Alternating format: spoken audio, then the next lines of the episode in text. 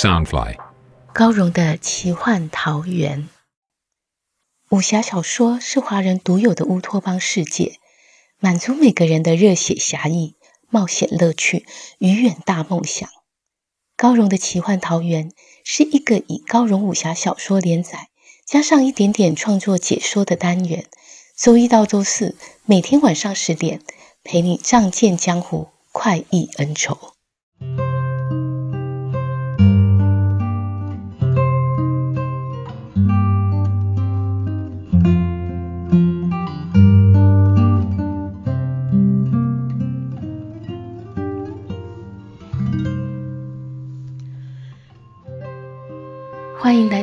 荣的奇幻桃源。大家好，我是高荣。今天要陪你聆听的是《残天阙》第二季六十四集。月孤雁与何丽丝在剑阁湖畔相会，却遇上大批邪魂追杀。月孤雁不能动用内力，何丽丝从小生长在西漠，并不会游泳。但在月孤雁的巧妙计策下，两个人借着湖水隐蔽身形。最后，人大杀邪魂，逃出了升天。这场生死患难，又会为两个人带出什么样的缘分呢？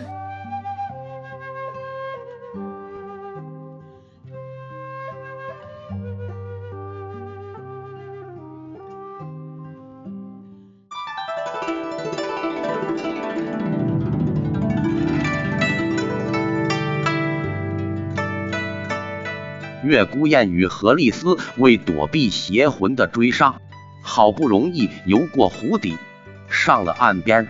两人都已经衣衫露露，十分狼狈。尤其是何丽丝，她受了邪魂阴寒侵体，又受湖水冰冻，忍不住双手环抱双膝，紧紧蜷缩住身子，不停发抖。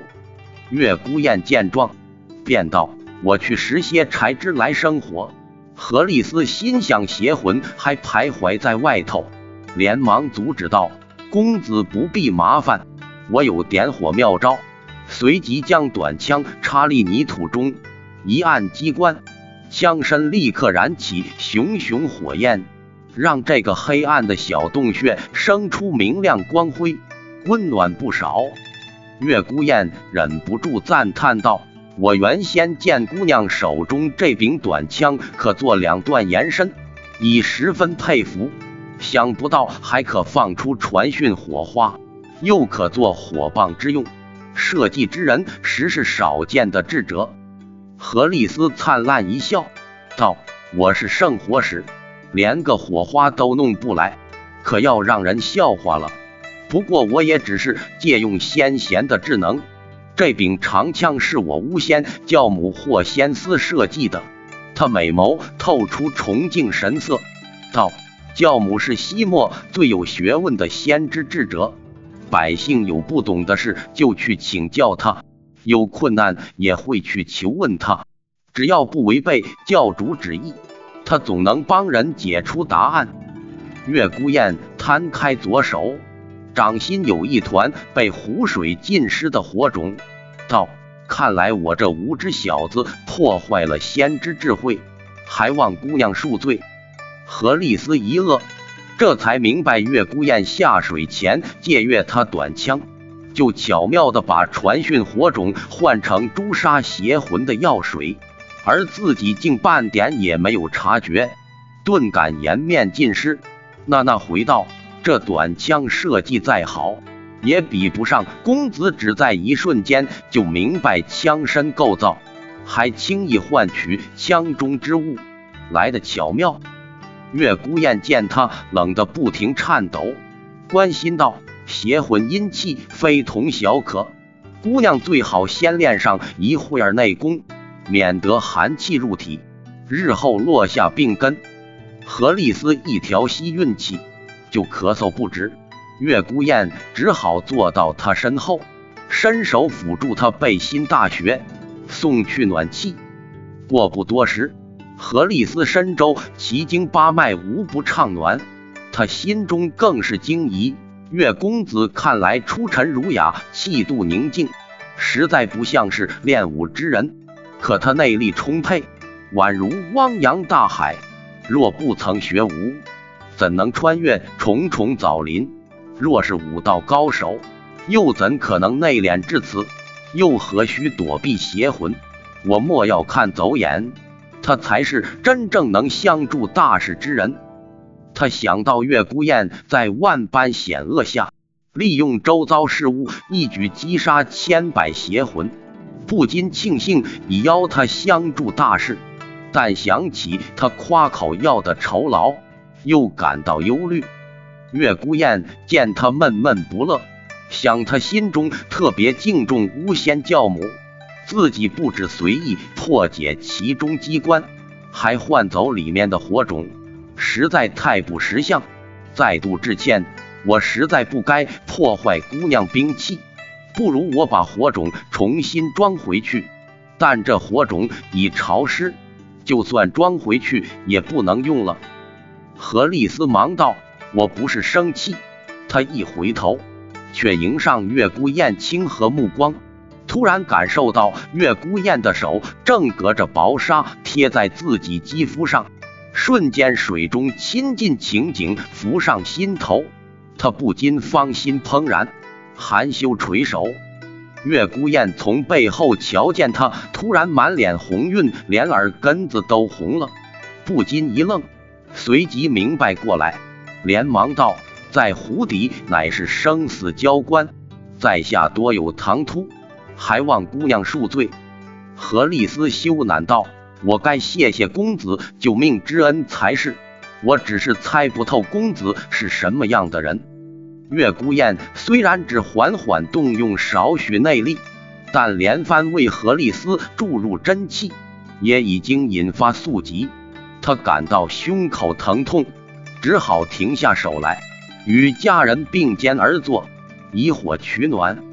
两人经此生死患难，心中亲近不少。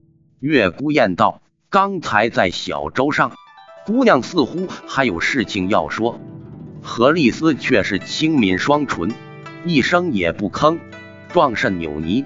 一时之间，这个小小洞穴里静得连落叶声都听得清，直叫月孤雁不知如何是好。想到他本是爽朗之人，莫非还想着湖底之事？我得和他谈谈别的，才不会这么别扭。这第二件事，我实在猜不出。只好再问他一问，又诚恳问道：“刚刚邪魂侵扰，才打断谈话，姑娘还有兴致说吗？”何丽丝见月孤雁诚恳相问，如果再坚持不说，未免有些矫情。许久才传出一丝细闻声，道：“我本是要说，我们西漠那里，不管是谁中意谁，男子也好，女子也好。”总是直接说出来，还盼公子不会笑话我才好。他第一眼见到月孤雁，觉得他不同于大漠男子的粗犷，就已经一见钟情。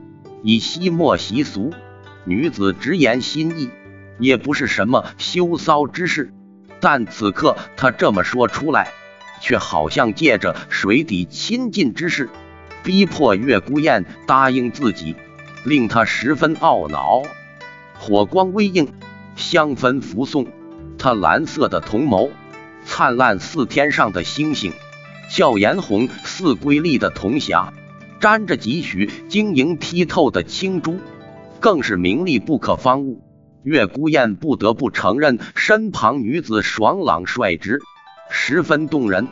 只是他的款款表白，实在是被自己逼出来的。此刻拒绝家人，不止伤了他的心，还显得自己言行轻佻。饶是他万般之计，也不知怎么才能化解尴尬，只好万分诚恳道：“姑娘才貌俱佳，在下能得姑娘青睐，实在应该珍惜，又怎敢笑话？只不过在下从小即有婚约，只能辜负姑娘美意。”何丽丝心中失望。不过她倒是提得起放得下，大方道：“这也不奇怪，公子如此才俊，定是早有佳人相许了。她肯定是世上最有福气的女子。月孤雁忽想起怀中画卷，连忙从袖中抽了出来，一边摊开画卷，一边随口回答道：“不，她是天底下最可怜的女子。”何丽丝好奇地探头来看，只见画纸已湿糊一片，再看不出画中女子的样子，失声道：“糟了，这画被湖水湿透了。”心中不禁遗憾。未能一睹佳人芳颜，月孤雁反而平静道：“无妨，我再画过就是。”何丽丝听他亲自为这女子作画，羡慕不已，忍不住道：“她怎会是可怜女子？”月孤雁淡然的神色难得流露出一丝温柔，道：“一个人若常年待在冰天雪地里，连相许之人都不能选择。”岂非可怜？我实在是他逼不得已的唯一选择。何丽丝惊眸瞪着月孤雁，不可思议道：“你是说？”又摇摇头道：“怎可能有女子对你不动心？她是否从来不明白你的心意？”月孤雁一愣，竟不知如何回答，心想：我和他，他怎会不知我心意？可事实上，我从来也没问过他。两人的婚约乃是娃娃亲，自己身负重任，总勤于习武，忙于族中之事。他实在从未想过这个问题。道：“我与他总聚少离多，距离上回相见，至今已是两年多了。”何丽丝愕然道：“两年才见一面，哪个姑娘可以忍受情郎这么疏离冷漠？”他见月孤雁眼神微微一暗。顿觉自己失言，忙安慰道：“大丈夫总是胸怀壮志，有所作为，又怎会成日单溺于儿女小情？无论如何，短暂的分离若能换来长久的圆满，一切就是值得的。”月孤雁微笑道：“姑娘所言极是，将来我当尽力弥补他。”何丽丝微笑道。看来我只能期待一个月后公子的佳音。倘若连这正事都谈不成，今夜我就只剩下一个惊悚的回忆了。或许两人刚经历生死患难，又依偎在小小洞穴里，感觉特别亲近。也或许是何丽丝的率直，月孤雁不知为何，竟说了平日不会说出的话。他心中正感激着何丽丝的贴心得体，忽然听见洞外传来有人踩着落叶的窸窣声音，便说道：“红衫军找来了。”迟了半刻，何丽丝也已分辨出是自己的副将，欣喜地向洞外唤道：“卡尔，我在这里。”洞口来了一名魁梧青年，也是两眼炯炯。身形英勇剽悍，何丽丝于是起身向月孤雁辞行。月孤雁望着他修长俏丽的红衫身影即将消失，心中一沉，忍不住冲口唤道：“何姑娘，回去吧。”何丽丝一愕，回首问道：“月公子，你说什么？”月孤雁望着他灿若星子的双眸。始终爽朗明亮的笑容，缓缓道：“姑娘，听我一劝，六日后不要到千机湾，那里情势万分险恶。”何丽丝听他真心关怀自己，芳心大喜，英气灿然道：“多谢公子好意，但魔界来攻，我总得为我的族民尽力做一些事。”月孤雁回道。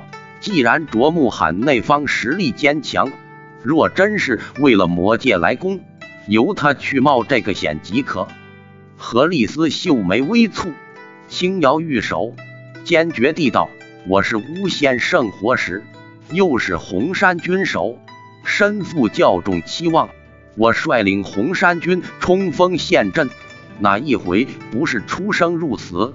这次也不过是千万次中的一次。”更何况现任教主骄奢淫逸、霸道专权，才令人心思烦。为了西莫子民，我绝不能退缩。月孤雁心中一动，但觉这番对答言犹在耳，只是身份换了人。从前是武士苦劝自己，如今却是自己苦劝眼前这个女子。他深深体会何丽丝为着族人，明知前路艰险，仍一往无前的决心。其实他要设个局阻止何丽丝，是易如反掌的事。但他实在不想用心机在这个直率女子身上，不禁感慨道：“你究竟要怎样，才答应不去千机湾呢？”何丽丝见他一真辞切，心中又是温暖又是酸涩，柔声道：“公子救我一次，我已十分感激。可公子不能保护我一生一世。何丽丝有自己必须走的路。”他明知对方早有心上人，也以为自己可以轻易放下。谁知相处越久，却教他越是深陷，再也洒脱不起来。此刻那强压下的愁苦，忍不住一点一滴的在心中发酵，心中叹道：“你想保护一生一世的女子，另有其人，并非是我。”月孤雁沉吟半晌。金光一绽，道：“看来我只能和你定下退兵之约。”